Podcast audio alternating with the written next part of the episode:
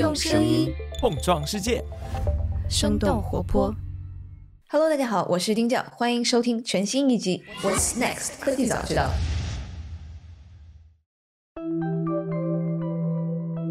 Hello，Hello，大家好，我是刘灿，好久不见。因为已经有一些朋友在问，呃，你们的节目什么时候更新啊？然后我们也想，最近其实有很多话题，我们特别想把新的观点跟视角都拿出来给大家聊一聊。就比如说，其实去年年底我们就聊过的 ChatGPT，然后还有 AIGC 的相关话题，那就干脆是趁着大家催更的这个时间，我们策划一个小小的系列，就当是给我们第七季的节目启动去做一个预热了。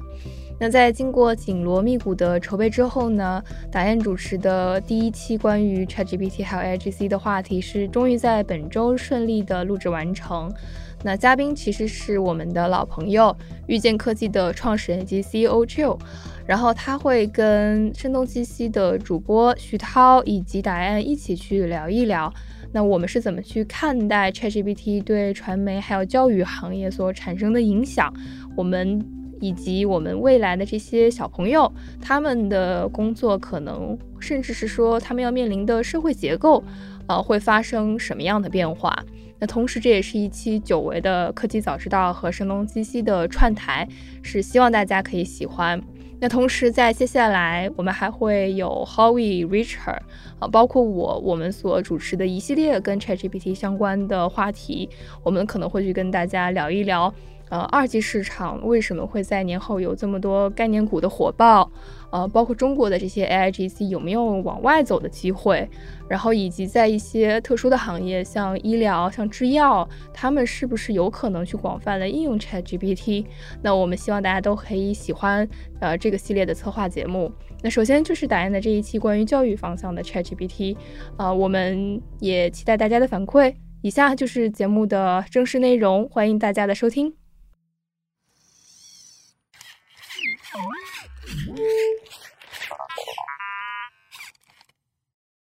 Hello，大家好，欢迎来到我们今天的节目。那今天要聊的话题，让我和涛老师又坐在一起串台了。那最近我发现，不仅仅是科技圈的大家，然后圈外的人也对 Chat GPT 或者是 Chat GPT 代表的这一波 AI 新的浪潮能做什么极为的关注。那特别有一些不是在科技圈里面的人。对人工智能生成的这样的一个新技术感到有一些害怕，然后最近也是在跟之前来过我们节目的嘉宾 Parent Lab 的创始人 Joe 聊到，嗯，那他们公司在学习了 Chat GPT 之后，发现有一些工种好像确实是可以省一些岗位。那无独有偶，然后涛老师最近也在和朋友们在聊这个话题的时候，发现我们是不是应该改变现在我们对孩子的教育的这样的一种已有既有的模式了。那我们今天就来讲一讲 Chat GPT，或者说这一波人工智能的浪潮将如何改变我们的教育。Hello，陶老师。Hello，Hello，达燕。Hello，Joe。Hello，Joe。Hello，达燕，你好。Hello，Hello。啊，那陶老师，这个我不知道你是跟跟谁聊的，然后突然怎么也想聊这个话题了？哦，我们当时就这段时间，我也一直在折腾。我觉得就是不光是 Chat GPT 了，包括有一些工具就已经可以开始用起来了，像那个 Notion AI。我不知道你们有没有用 Notion AI，也是有用，我们我有 用，对吧？对吧？就是它也是利用那个 GPT three 或者那个三点五的一个呃 AI 书写工具，其实已经觉得很好用了。然后后来我又。用那个 ChatGPT 在飞书上面搭建了一个，其实也会看到生成的一些文本，还是挺令人惊讶的。所以当时我们就另外一个朋友，其实是他也是一直做教育的，其实声东击西的听众可能比较知道吧，就是曹魏，他会跟我讨论到说，那是不是学生是怎么看的，老师是怎么看的，他对我们未来会有没有什么影响？所以其实关于这方面，我们就讨论的还蛮多，而且我自己会觉得。可能它会对未来的人的，无论是生存状态或者是生活工作状态，都产生巨大的影响吧。所以我今天就相当于是过来那个凑个热闹，然后听听硅谷的诸位们 会是怎么去看待这个事儿哈。我们其实也用了那个 Notion 的里边的 AI。其实 Notion 这家公司，他们因为把这个部分放进去以后，他们的估值都接近 double 了，就非常快的发生了这件事情。嗯，对。哎，那我这个先 Q 一下涛老师吧，因为 我们其实团队里面的小伙伴最近是有用 Chat GPT 来写一些我们自己的 show note 啊方面的东西，我不知道这块能不能跟大家讲的更多一点。其实是这样子，其实我们的小伙伴用 ChatGPT 挺早的，我们的早咖啡小组就已经在用 ChatGPT 在做了一些尝试啊什么。所以最开始我用 ChatGPT 的账号是我们的同事泽林，也就是早咖啡的监制在用的。然后之后当 Notion AI 开始上线了之后，其实让我特别惊讶的一个例子是我们有在跟一个嘉宾做呃 pre interview，相当于是前采。然后有很多的资料嘛，然后前采完了之后，我们的监制就想要就这些材料开始写一个采访大纲，结果他可能就摁到了 Notion AI 的写作，结果没有想到就已经生成了一个非常像人类书写的那个 summary，就总结一样的东西。然后我就又试着说，我说就是说你。可不可以把这个 summary 延展成为一个 bullets，就相当于是一个大纲一样的东西？然后它也生成了一堆的大纲，虽然它可能写的就没有像 summary 那么好吧，就总结那么好，但是也非常的符合人类。所以我们的监制就不得不就是在大纲上面还要写一个人工，所以你在我们那个页面上可以看到一个人工的 大纲和一个机器生成的大纲。当时我就觉得还挺有意思，后来就玩起来了。我儿子在寒假里边被老师要求写一个作文，叫做年味儿。当时他就非常的苦恼，他就写不出来。我就用 AI Notion AI 说，你就写一下，就让 AI 说写一篇用初一的小孩的语气写一篇年味儿的作文。结果天呐！然后我就看到屏幕上面唰唰唰好多行就出来了，写的又快又好，比我儿子写的快多了。我当时的一个想法就是，那我们还需要教小孩写这样的作文吗？如果不需要写这样的作文，那我们需要教他写什么样的东西？当然，与此相关的可能就是海外已经有很多的那个大学生，甚至用它来写。论文啊之类的引起了很多争议吧，所以这就是反正这段时间可能玩 ChatGPT 啊，玩这些 AI 写作之类带给我的一些感受吧。那我们就先再问一下 Joe 吧。然后因为我刚刚大概 Q 了一下你跟我讲的那个你们内部的这个故事，不知道能不能把这个你们内部怎么样学习 ChatGPT 的故事跟我们分享一下。我们其实是大概应该是三个星期还是四个星三四个星期以前吧。其实是呃，它发布了以后，我我就已经先看到了，但是当时使用的没有那么深入。然后邵一波呢，他因为他整体上对技术比较敏感，他自己进行了好多研究，所以他给我们的管理团队每天都在发相关的 文章啊。对，就说你们一定要去看。然后他自己就 sign up 一门课，就是那个 prompt engineering，他自己去学了。然后我们就几个人说啊，这个。看起来就是很重要嘛，然后我们就都进去学，所以这大概是三周以前。然后我们的产品的 VP 用了它以后，激动特别特别激动啊！然后他就说我要给全公司做一个培训。这个第一个故事就非常有趣，就是整个培训做完了以后，他告诉所有人说这个培训的设计和里面的所有的主要文案全是 ChatGPT 自己写的。然后这个所有人都很震惊，因为。完全看不出来，但他是一个 PPT 嘛。他说他的工作最后最主要就是把他这个东西放到 PPT 里面去了，然后他就展示出来了他整个的 prompt 过程，大概是经过了十三轮的 prompting，包括这个要求里罗列主要的部分，然后案例，然后调格式，什么分页，就是基本上全部都做掉了。然后他自己调的部分非常少。给我们整个团队造成了一个比较大的一个冲击哈，因为我们是一个以内容为主的一个公司，所以当时我们的编辑和这个营销团队第一个反应其实。是紧张，就是觉得说是不是要失业了，因为因为他太能写了。后来我们就做了一个内部的一个小的 hackson，我们打算下周再做一个更大规模一点的 hackson，就是说用它来写我们所有现在需要写的这种东西。然后就做了这么几种尝试，一个是我们的研究员，我们有一种 researcher 的工作，然后他原来的工作就是读论文，然后总结观点，再把跟我们的内容相关的观点给他以比如说高中生能看懂的文案写出来，并且把这个 reference。全写掉哈，那么这项工作已经基本上可以被完全踢掉了。你给他 prompt 一个需求以后，他会按照你这个要求全写出来。那么以前这个工作可能一个主题的研究员研究要有四到五天吧，然后包括写完所有的东西，因为论文要几十篇。那么这个 pr，ChatGPT 写的话，大概也就是加上格式调格式的 prompting，大概五分钟吧。就是全部都结束了，对，然后我们，对，我们也让同事去，CTO 就想了一些办法去用 AI 自身对它进行这个 cross checking，就是去看它到底讲的对不对，包括让它把原文引用的这个部分、原文的这个论文的时间等等，这些都全部都给我们。检查的结果来说，质量是非常高的，所以这项工作基本上就是百分之九十几的时间基本都节省掉了。第二个呢是典型的场景，是我们的这个 marketing 团队，那他们日常会写，比如说 social media 上面的一些文案，我们的 app 向外 push 的这个 notification，然后还有就是我们在尝试做的一些这个视频内容的这个呃 storyboard，就故事版哈里面的这个主要内容，这些基本上他全都可以做，而且。真的是非常厉害。比如说，我们一个内容文案，让他说你给我做二十个变体，每个变体都是一百个字以内，他在瞬一瞬间就给你做出来了。我们以前做文案的人想二十个变体，想十个变体吧，那有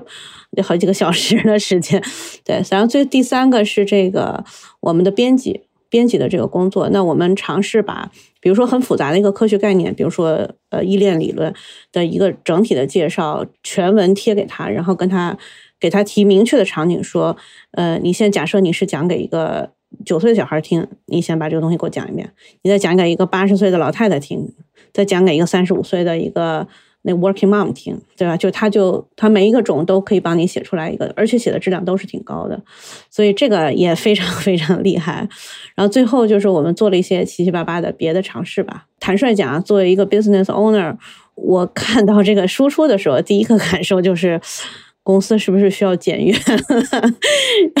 然后第二个讨探讨，我们管理团队第二个立即的探讨就是说，也可以让现在的人以一个原来很多倍的方式去工作。但是事实上，所有可能受影响的部门的人员，并不是那么的积极和开心的在用它。我觉得可能是大家比较紧张吧。他也在猜 business owner 是怎么想的。对。对，对我听你这么讲了之后，我就觉得我们可能尝试的还比较的少，它有很多可以探索的地方。就比方说，到底用什么样的方式？你刚刚说的那个用二十多种变体去写一段社交媒体的文案，这个是我们没有尝试的。而且，当你去这个在 prompting 上面做很多的这个变化的时候，包括你给他假设对象，要求他用 humor，用这个幽默，用比喻，这些要求你全部都可以提。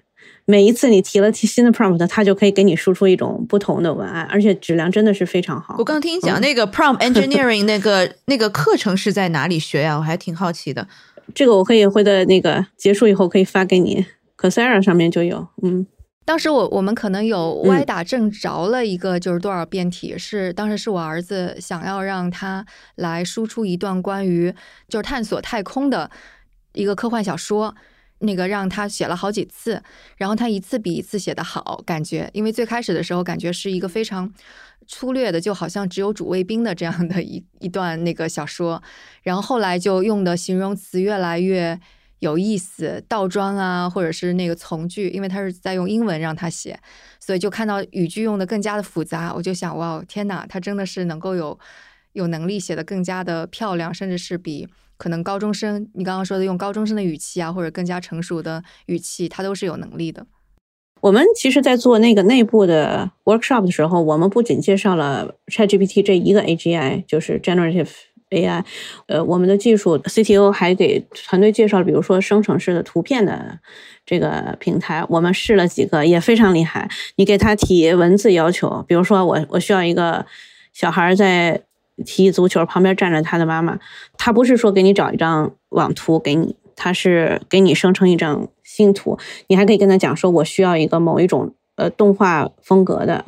他会把你这个变成动画风格。那一共我们试了三个不同的平台，所以其实运营上面来说，呃，就是 marketing 和运营上面来说需要的这种插图，然后那个活动页的这个头图，基本上用 AGI 也是可以做的。现在，嗯嗯。哎，我想问一，帮那个听众问一个稍微那个一点的问题，就是如果对于没有太接触过 AI 领域的人，然后如果要去解释说为什么这次 Chat GPT 这么让我们觉得非常的震惊，就如果抽象起来说的话，它可能有哪几个方面呢？首先，其实 GPT 本身不是一个新技术，Chat GPT 呢是在 GPT 这个技术上包装了一层和人的交互界面，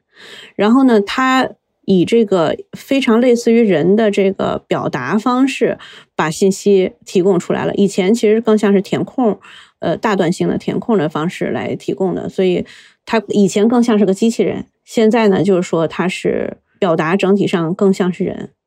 但这个其实是有其他的。连带性的后果的，比如说这个大学作业的这个抄袭，不能叫抄袭吧，就是不是本人做作业的这个问题，这个其实是率先在美国已经发生了，对吧？学校里边的评价体系有可能整体它就不会 work 了。对我今天还问了这个 Chat GPT，然后它对未来的教育会有什么影响？它首先第一个其实就是说的个性化的教育将可能会更好的实现。是的，我也问了 Chat GPT 这个问题。然后 ChatGPT 是给了我，你跟我的一样吗？我是 说那个未来对对于我们未未来的教育而言会有哪些威胁？然后他有说了四个，他他还非常的有依据，说呃大概有七千五百万的工作会被完完全全的改变，然后有一亿多的新工作会重新出现，而我们的教育是没有 为他做好准备的。然后还引出了说这是基于世界经济论坛的一个说法。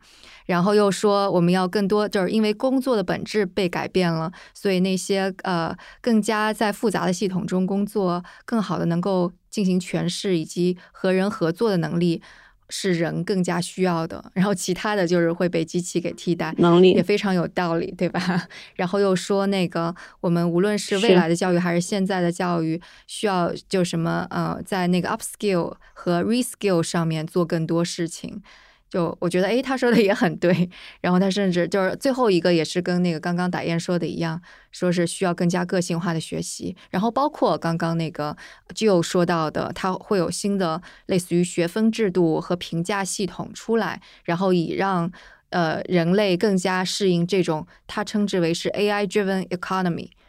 所以我觉得哇哦天哪，这个回答已经是非常棒的了。但是我觉得你的这个 prompt 就比我 prompt 写的要好，因为我就很简单的说这个 是否这个 Chat GPT 会，呃，不是，我写的是 Will Chat GPT change the way of education？呃，就从什么方面这个 ChatGPT 能改变我们的教育？然后他说了一二三四，第一个就是这个个性化的教育，第二个是这个 twenty four seven，就是二十四小时七天的这样的，你可以这个接入，你可以随时学习。然后就是这个增加这个 engagement，就可以让更多的学生可以跟他互动，并不是好像老师只有一位，然后你 这个帮助了这个学生，那个时间就没有那个学生就没有时间了。然后最后一个就是这个提高他的这个效率，啊，就有这个教师可以去。更多的时间 focus 在更加重要的一些活动，并不是就平常像你说改作业这种事情啊，就感觉这个根据的 prompt 不同，咱们得到的答案完全不太一样。我我这两天去看了那个 Young LeQuan 的一个采访，他是那个他现在是 Meta 的 Meta 的首席的那个科学家科学官科学家对，然后他之前在呃 Google，所以他这个这个领域整体上他是一个。呃，泰斗级的人物哈，呃，我之所以去看呢，是因为他对 ChatGPT 有很多的这个批评 critics 哈，包括就认为它不可逾越的一些问题。采访里边有一个很有很有趣的部分，就是说这个主持人就问他说：“那他这个 ChatGPT 有这么多毛病哈，这个我们现在暂时不聊说有什么毛病。”然后他就问他说：“那你理想中的这个呃能够接近人的智能的 AI 是怎么样？或者说？”那些部分也确实是现在的 AI 还没有的这个技能，获取不了的，很难去逾越的这个功能是什么？然后他就以这个角度，就以设计 AI 如何接近人，但是很难超越人的这个角度去谈了一下人的呃工作方式，尤其是大脑和意识的工作方式和机器的这个比较大的一个区别。然后我是从这个角度去思考了一下教育怎么去实现这些东西，或者是强化这些东西哈。那么。这个输出呢，它有一个很关键的一个观点，呃，两个观点，我应该说，第一个观点是，他说他提到，就是说人类的内在，呃，意识世界的内部，每一个人哈都有一个对这个世界的一个建模，他管它叫做 internal world model。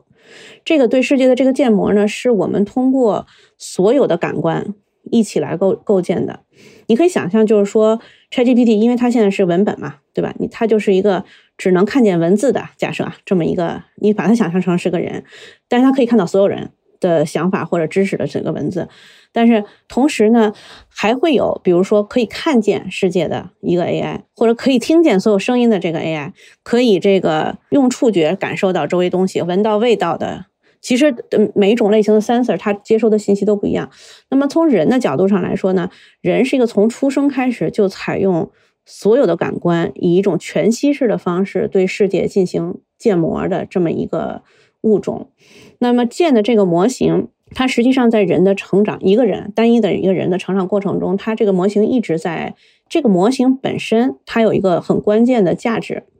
那么这个价值呢是。人们对未来产生想象的一个基础，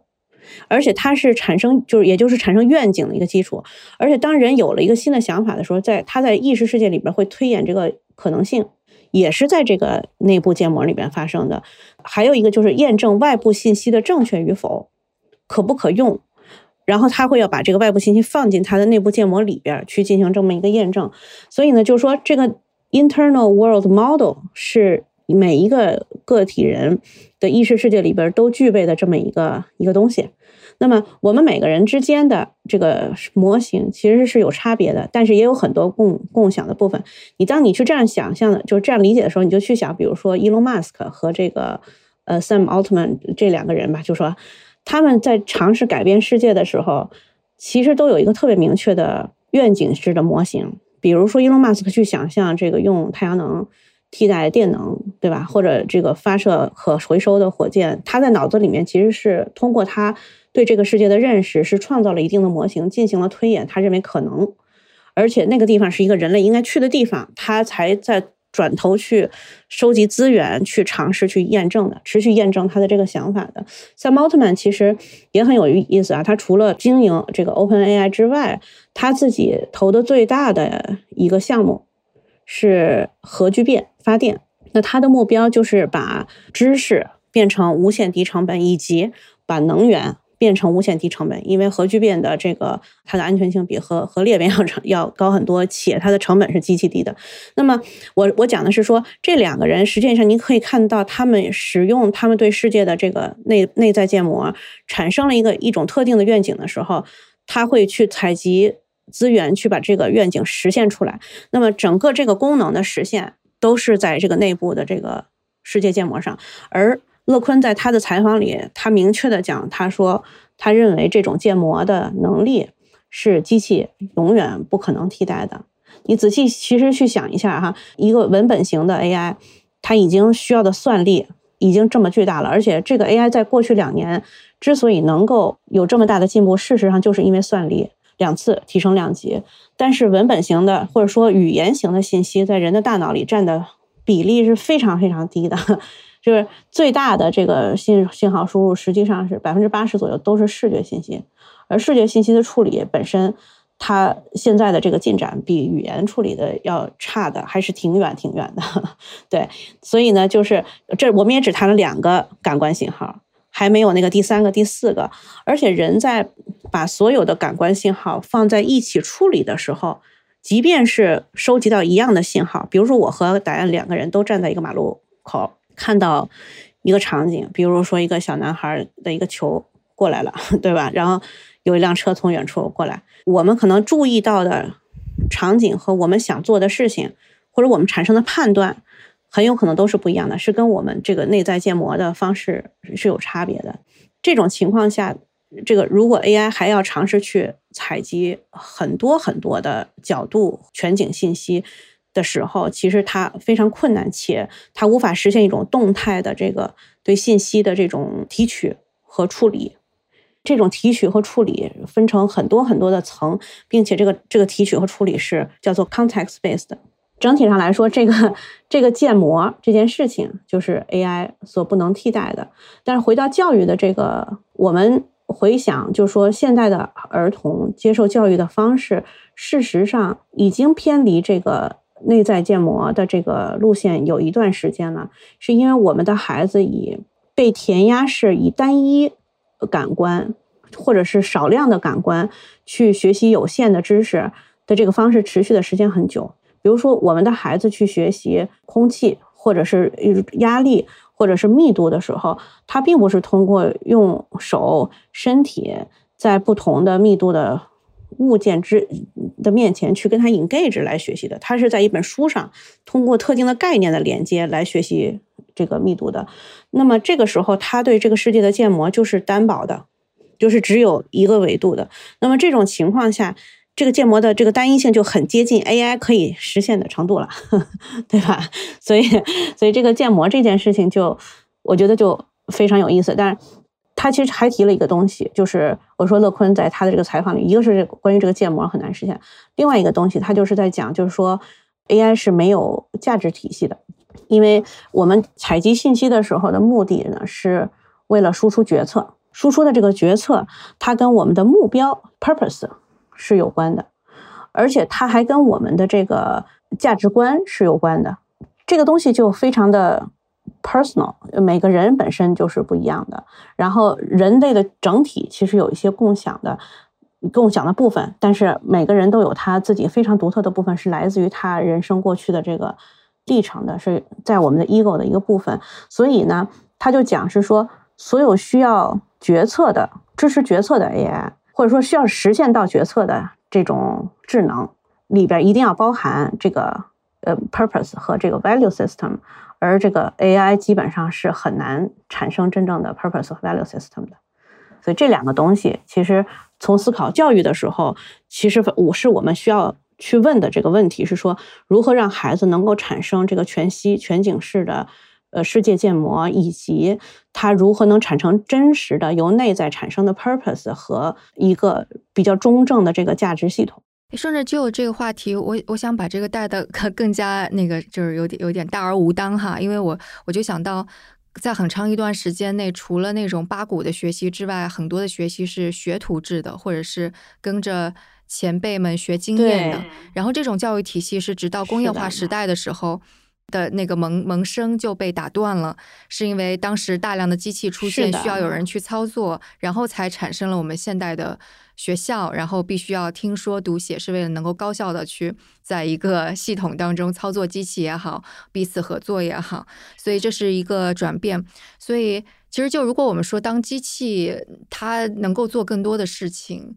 我我不知道这个学校的体系下一步它得怎样，就比方说哪些东西它。可以去学哪些东西不应该去学？就我不知道 Joe 有没有想过更详细的这些东西。想过，呃，我我首先我想说一点啊，就是说，一这个东西来的时候，因为它很强大，我们的第一反应是害怕，所以第一个思考都是说怎么能呃不被它取代了，对吧？或者不被它灭了？但事实上，就是说这个东西，这个东西的强大，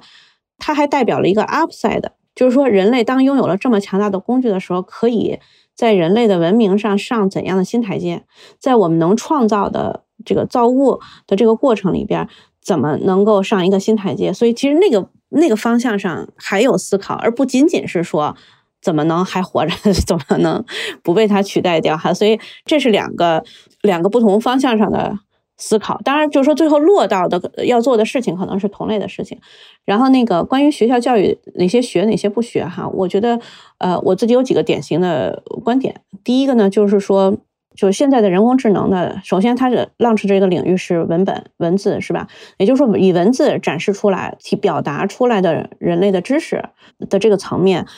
那如果是填鸭式的。高强度重复类的教育，尤其是以这个记背为目标的这种过程，基本上它都没有什么用处了。因为这个未来，呃，这些知识都都存在一处，而且触手可得，而且这一处的知识包含了全人类放在文本上的所有知识了。所以就是说，你尝试通过你的记忆来跟别人比拼，你知道多少东西？我觉得就是说这件事情肯定是没有用的，嗯，这是第一个。第二个呢，就是说我们现在的这个教育里面，因为需要大面积实现，而且需要特定的这个应试的效果，孩子实际上是被我管它叫做异化。我采用的是这个 alienize 的这么一个概念。什么是异化呢？就是说他没有被当成一个独立完整的人去看待，他为了达成某一种学习的结果，他必须要，比如说。失去他的尊严，或者是说压抑他的感受，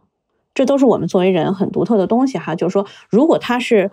呃在一个应试化的教育里边被这样子来对待的时候，这个孩子和知识之间的关系和这个世界之间的关系，就变成了一种被异化的关系。那么这个异化被异化的关系是什么呢？其实是一个二元的，就是说我因为你而会产生很多痛苦，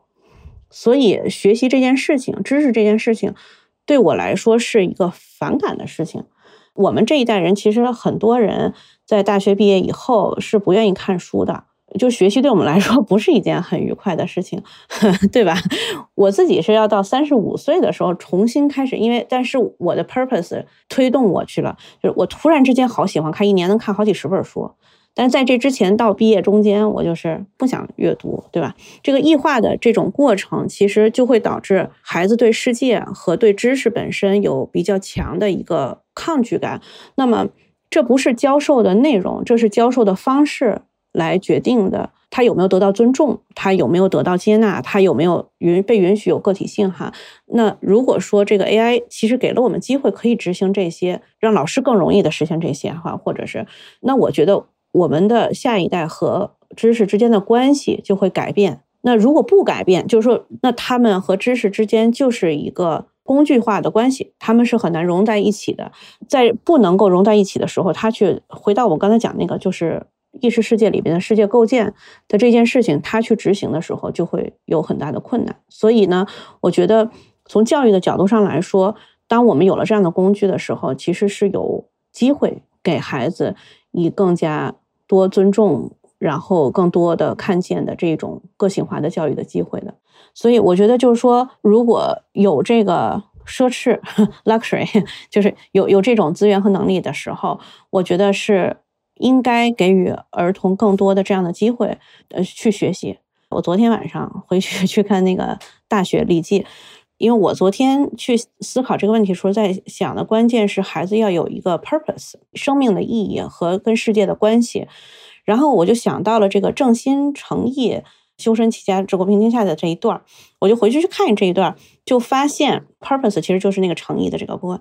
在诚意之前，其实还有两个部分。这两个部分也是我们都知道的，叫做格物和致知，它是两个步骤。这个格物，对吧？格物致知，呃，阳明心法里边讲这个哈，它为什么必须要通过格物来致知？我们现在的学习不是通过格物来致知的，我们是在书上看字儿来致知的。在看字儿致的这个知，其实是。我们看道道法术啊，这这几层里面其实是比较低级的，就是这个术可能都在这一层上的东西是比较薄的。但是你真正去格物，就是说你面对的是真实的世界，而且要和这个世界进行互动，要进行观察，而且可能甚至是进行长期的观察，通过这种 engagement 来对这个世界形成理解的时候，那这个观点就和刚才那个乐坤的这个意识世界中构建一个。全息完整的这个 internal world model，这个基本上讲的就是同一件事情了。其实我以前没有这样子去想过，就是我甚至不觉得人必须要格物才可以致知的。但就是有 AI 的时候，你去思考的时候，你才会明白，你知的那个程度，根据你的路径不一样的时候是是不同的。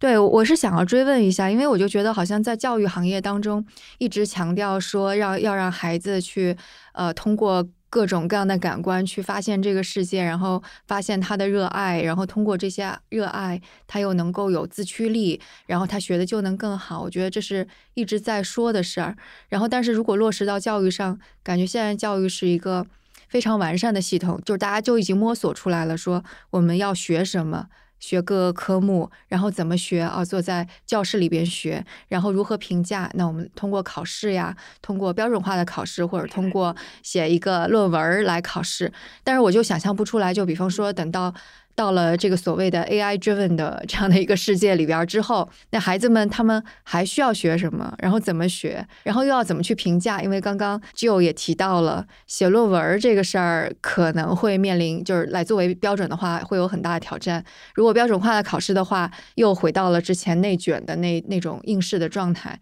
所以我觉得这个可能是一个我觉得也想不明白的地方吧。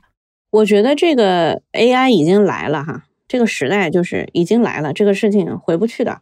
然后昨天我也在想，本身人工智能是一个国力，如果说为了说在教育的领域，或者不管是任何的领域吧，减少抄袭或者减减少这个人类人们失去工作哈，以至于我们愿意说这整个这个东西不发展了，我觉得我们的国家是不会做这样的决定的，因为你最后你的生产力就落后掉了，对吧？那么也就是说，我们回到这儿是说，我们要接受这个现实，就是它来了，然后他的这个打击，他会在很短的时间内全面的发生的。像你刚才讲，你儿子写作文，还要做数学题，然后你们所有的考试，说坦率的讲啊，就是基本上现在的这种东西。全部都会被冲击掉。那这个时候就是是所有人去一起来坐下来去 review，是说什么东西会是是还能够 work 的。我但我自己有一个感受，就是说，因为教育现在背负了其他的这个功能，就是说，比如说给孩子进行标签化，不管是成绩上标签化，还是学位上的学历的标签化，以以方便后续的这个生产环节上的使用。但教育本身的本质里边，这样类型的评价，它不是一个，这不是它的本来的目的。所以也许它可以更回归它的这个教育的本质，就是教和育。那么不包含这些部分。当然，孩子在学习的过程中，他确实是需要外部的 reflection 反馈来感觉到自己。学了什么，或者是哪里还可以去补充的？但是这种反馈本身实际上是有很多元的方式可以去发生的，它不一定是通过一个单一的教师打分的标签系统来实现的。我随便举个例子啊，一个孩子，就像你的儿子刚才让他讲那个什么年味儿或者是什么写的这些 essay。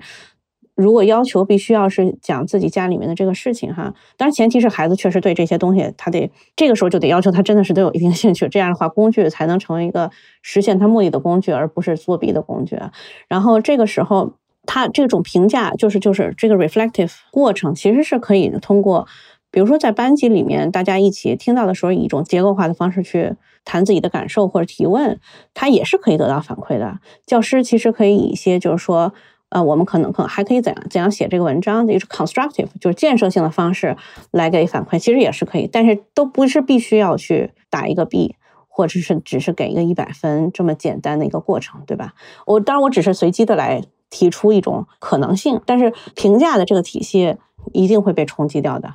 因为我感觉好像像是我们已经入到社会里面来了，然后我们不会说是时不时的公司举行一场考试，然后考大家不及格的，然后大家就被 fire 掉了，及格的留下来。你可能更全面的，你说啊，这个人他在这个项目中完成怎么样，沟通的怎么样，跟同事处的怎么样，他是不是够这个 self driven，对吧？他是不是能够有更多的这个。开拓新的业务的能力或者新的想法，我觉得它是很多面化的，这样并不是说你把这个记住，我马上就能这个 能考高分。对，然后我又想到，可能如果你刚刚一开始讲的时候，我们很久没有用这种全息的方式来学习了，我想说我们在什么时候是用过全息的方式在学习？然后又想到，可能在很久之前，我们可能大部分能够。学习的人，他都是这些，不管是贵族啊，还是这个有钱人家，他们不把学习当做一种很功利的事情，他就是学习，就是因为，因为我我有时间，我有这个 闲工夫来学习。我觉得是不是科举制度了之后，我们才会变得是这样的一个，我需要一套系统，然后大规模的我要去呃把人三筛成这个三六九等。我前几天看了一个视频，是关于 dyslexia，的就是那个读写障碍症的。这个教授是一个神经科学的教授，他正好就讲了一个很有意思的点。他说，事实上是从印刷技术被大规模推广了以后，其实在中国，因为中国人有印印刷术的时间非常久，但是在西方的话，他们的印刷术出现的是晚的。然后他就在讲，就是说，在印刷术出来大规模实现以前，人的学习都是 apprentice 的，就是学徒制的。在学徒制里面，所有人都是用全感官学习的。从短期效果来说，它不一定是最快，但是它从长期来说，这个人学的东西是更丰富的哈。那么他就讲说，整个人类在进行了一次大规模的这个学习方式的迁移。就是从全感官学习变成了只采用文字的学习。那他为什么要讲这个这个东西呢？是因为 dyslexia 在人群里边是有百分之二十的一个那个 significance 的，就非常大了。我们现在仍然叫他们是 disable，就是有是有 disability 是一种。但事实上呢，这一群人只是他们的学习方式，脑子这个就神经系统的设置，他只是不用文字学习的人。但是他在现在这样一个被强迫定义成用文字学习的世界里过最近这三百年，他变成了残疾人，残疾了。哎，对，所以你回到刚才那个徐涛讲的是说，未来我们是得到了更大的灵活性，可以以个性化化化的方式学习，是完全可能的。但是就是说，这种时候我们就呃，当然一定不是通过仅仅是 ChatGPT 实现的，会有很多种 AGI 来实现。那么这个时候，我们人类可以，也许可能回到一种被允许回到这么一种可以以我们适合的方式去学习的这么一种路径上去。因为我觉得这里边可能有一种悖论，就是像我们当说当书本那个推广了之后。然后包括这种学校制度推广了之后，其实我们看到教育是变得更加普及的。就拿唐朝来说，唐朝之前肯定就只有贵族才能够看一些书呀之类的，然后贵族才能够进入到 统治阶级。但是当印刷术大规模的出现了之后，你看贫寒之家他们能够学到更多东西，看到书，然后阶层流动性才开始。所以某种程度上，就是我们说他从一个呃学徒制，然后转到。到现在的学校制度，包括我们说的高考制度，它事实上某种程度上的确是提供了某种。就是阶层的流动，或者是说让学习这些事情成本更低了。但是个性化的学习是很难的。就我们说孔子，他的确是个教育家，但他也只能够教七十二个人，对吧？我我就我就在想，就是未来我们肯定是非常畅想说有这种个性化的学习，或者在 AI 追问的世界当中，有很多人他如果不按照这种方式学习的话，他就要被机器给替代掉。但是在我们说人类变得。所有的人都能够接受更加个性化的学习的之前，我感觉我们这段时间会有一个非常大的阵痛，就我我不知道谁会付出代价，谁会得益，这可能就是现在我们的教育所面临的很痛苦的地方。因为的确，你看像国际学校，无论是 project based learning，或者说我真的就是给我儿子请家庭教师，这一定是可以实现的，或者是我去精心挑选。但是更多的学生，我觉得这里边可能就有一个巨大的悖论吧。但这里边我还想插入另外的一个因素来做这个思想实验哈，就是 Sam Altman，就是 OpenAI ChatGPT 这个公司这个 founder，一九年的时候，他这个采访里就说，十年以后，也就是二零二九年，which is 六年以后哈，他说这个到十年以后，AI 可以为每一个美国人，他当时算的这个数据的 base 是美国人哈，每一年生产一万三千五百美金的价值。也就是说，人类实际上在 AI 的这个支撑之下，人类的这个经济的发展，至少在一些地区吧，它已经可以实现一种人不需要依靠劳动和学习来生存的这么一个阶段了。因为我们刚才谈到资源的稀缺，教育资源的稀缺，它其实最后都是没有钱。像包括美国到现在，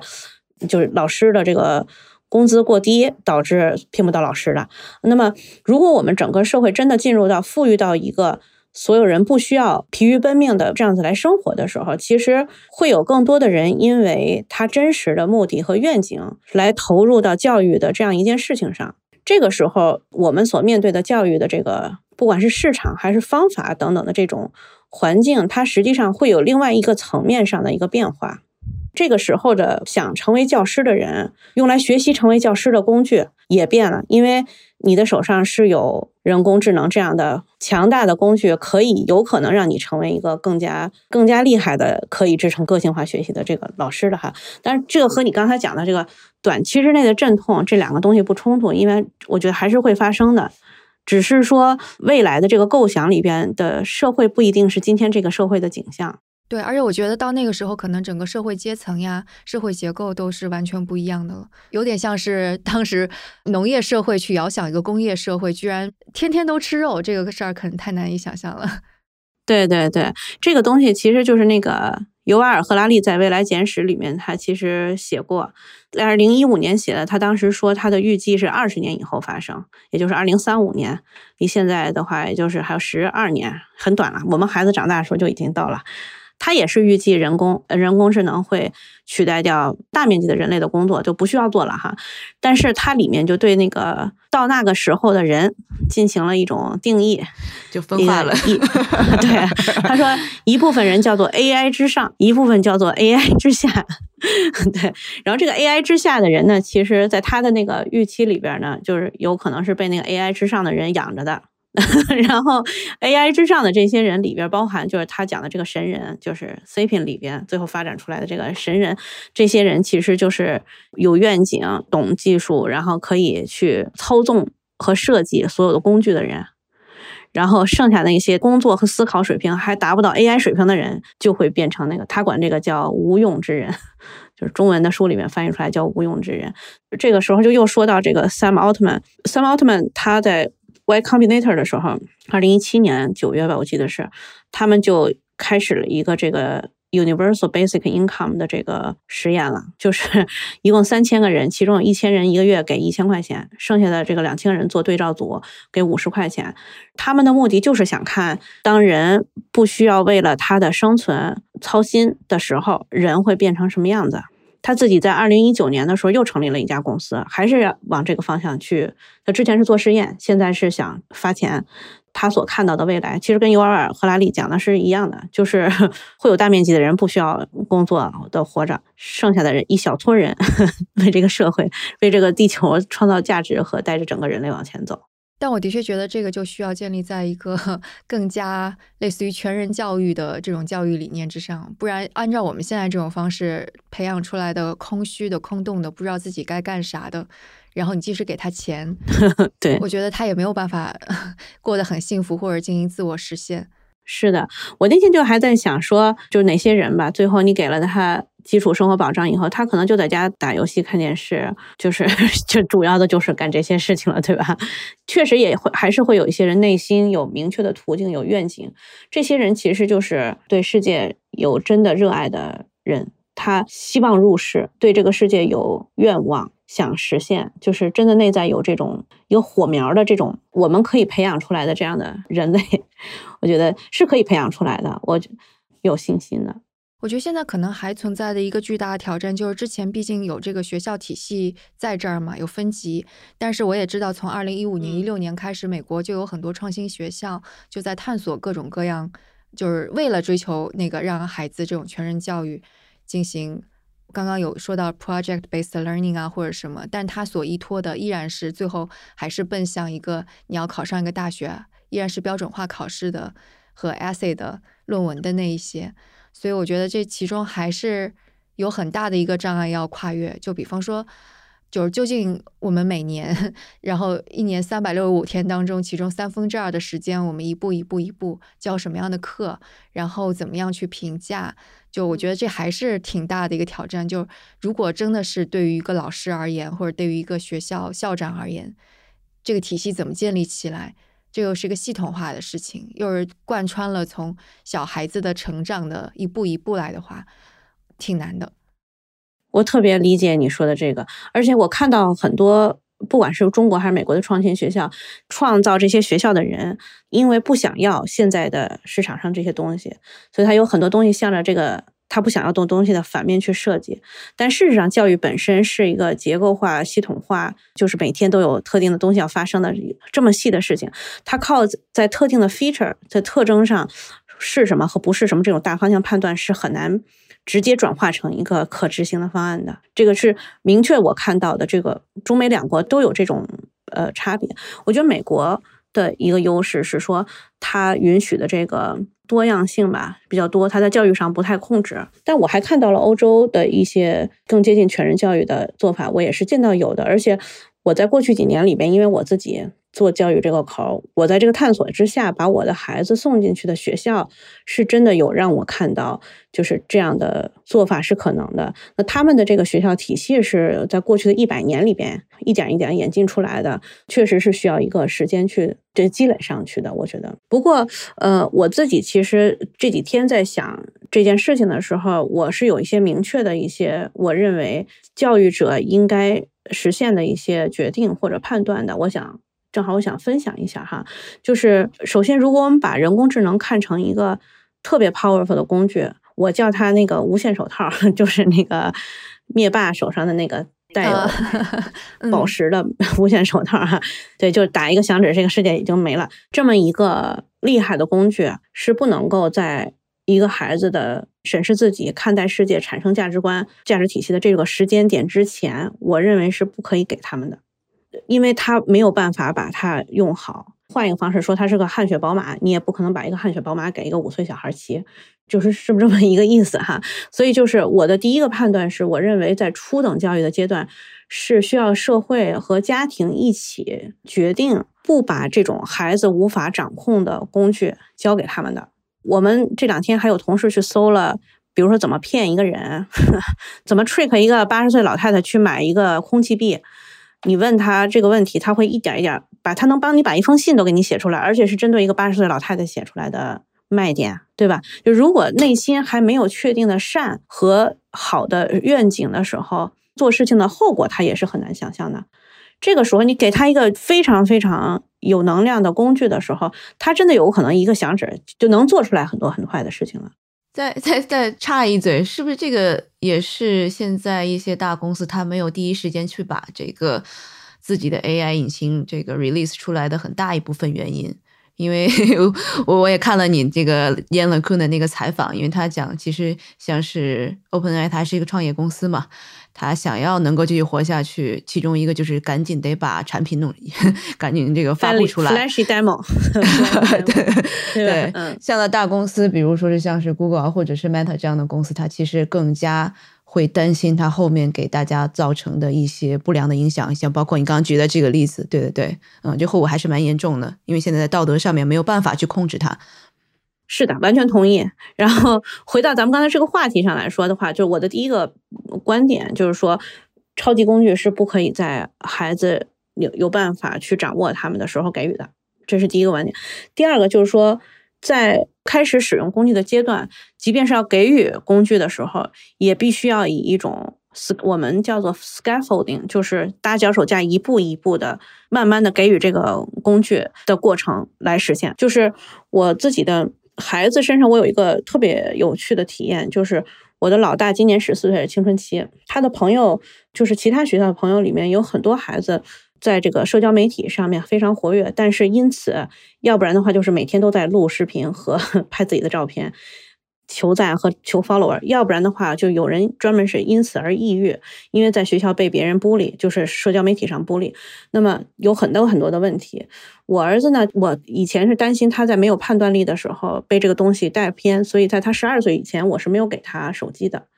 在十二岁之后，最开始给的时候，就是我刚才讲的 scaffolding。就能用什么应用，我是限的非常的窄的。在十四岁的时候，他开始可以用社交媒体了。他经常去那个滑冰，有一次就是在这个滑冰场的时候，就有几个女孩子来问他 要联系方式，他没给他们，然后他们就问他说：“你的 Instagram 的账号是什么？”我儿子就跟他们讲说：“我不用 Instagram。”然后那个女孩说：“怎么可能啊？这个这个年代的那个 teenager 怎么可能不用 Instagram？你就是不想给吧？”我儿子跟他讲说：“我不想根据别人的点赞 （thumbs up 和 thumbs down） 来过我的生活，我不用 Instagram。”然后当时我听到的时候，我就觉得哇哦，就是这个就是一个他有内在的判断力和他的价值体系的时候。即便是一个很 tempting 的这么一个东西摆在面前的时候，他可以 say no，或者他可以场不会去用它做坏事，但这个一定是要建立在他的内在的那个自我的善的那一面和判断的能力等等的这些东西构建起来以后，它才有可能发生。所以这个工具首先就是在他没准备好的时候不能够给，在准备好的时这个阶段里面要一点一点的给，而且在给的过程中，不管是家长还是老师，一定是要。带着观察去决定给到什么程度，而不是说十二岁以后给手全给手机，想怎么玩怎么玩，或者是说五岁以前给什么东西，它不是这么一种简单的判断，因为每个孩子和孩子也是不一样的。然后第三个，我认为其实就是回到最开始谈那个问题，就是当无法真正实现评判的时候，我说教育者哈要放弃这种简单粗暴的评判，不要纠结于设计一个算法再去。检查它这个产品已经 pass 了图灵测试了，回不去了，所以就是要找其他的办法。我觉得教育者本身要有创造力，在这个时候要想别的办法，靠围追堵截本身是没有用的。然后我觉得，如果这个变化，这个世界的变化。会导致教育本身退回一步，退回他自己原来的本质，就是我是说教和育，而不是一个标签体系的话，那这也许就是应该做的变化。怎么做，我不知道怎么实现，但是纯的抵抗它，我觉得这个东西是没有用的。对我同意，因为我就在想，就是小孩子可能更多的现在是监护人和老师的烦恼，但可能已经在直接面对这种冲击的，反而是已经迈入成年的人。就比方说快毕业的大学生呀，或者是已经毕业了，然后担心已经在面临说，哎呀，可能会有失业。过去两年的也不是很好，就他们的再教育，你会觉得在哪里？这个启发我还是从那个央乐坤的这个采访里面得到的哈，所以这搬运者不是我的观点。然后这个同一个问题，我还问了 Chat GPT，然后他的这个回答跟乐坤在他的采访里面讲的也是非常像的哈。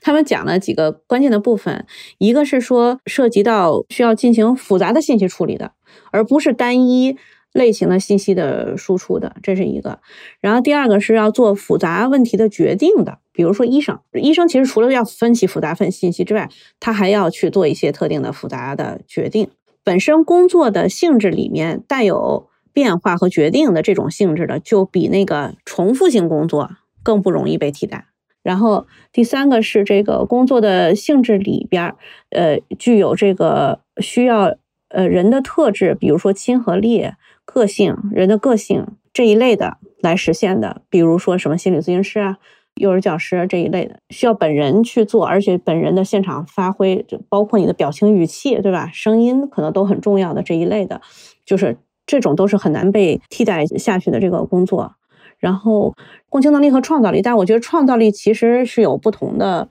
层级和定义的方式的。呃，比较典型的，我觉得是艺术类的工作者吧，图形类的 AGI 它也能生成一张图片，但是真正的画家他做的是自我表达。可能会有一些帮助用这些东西，但是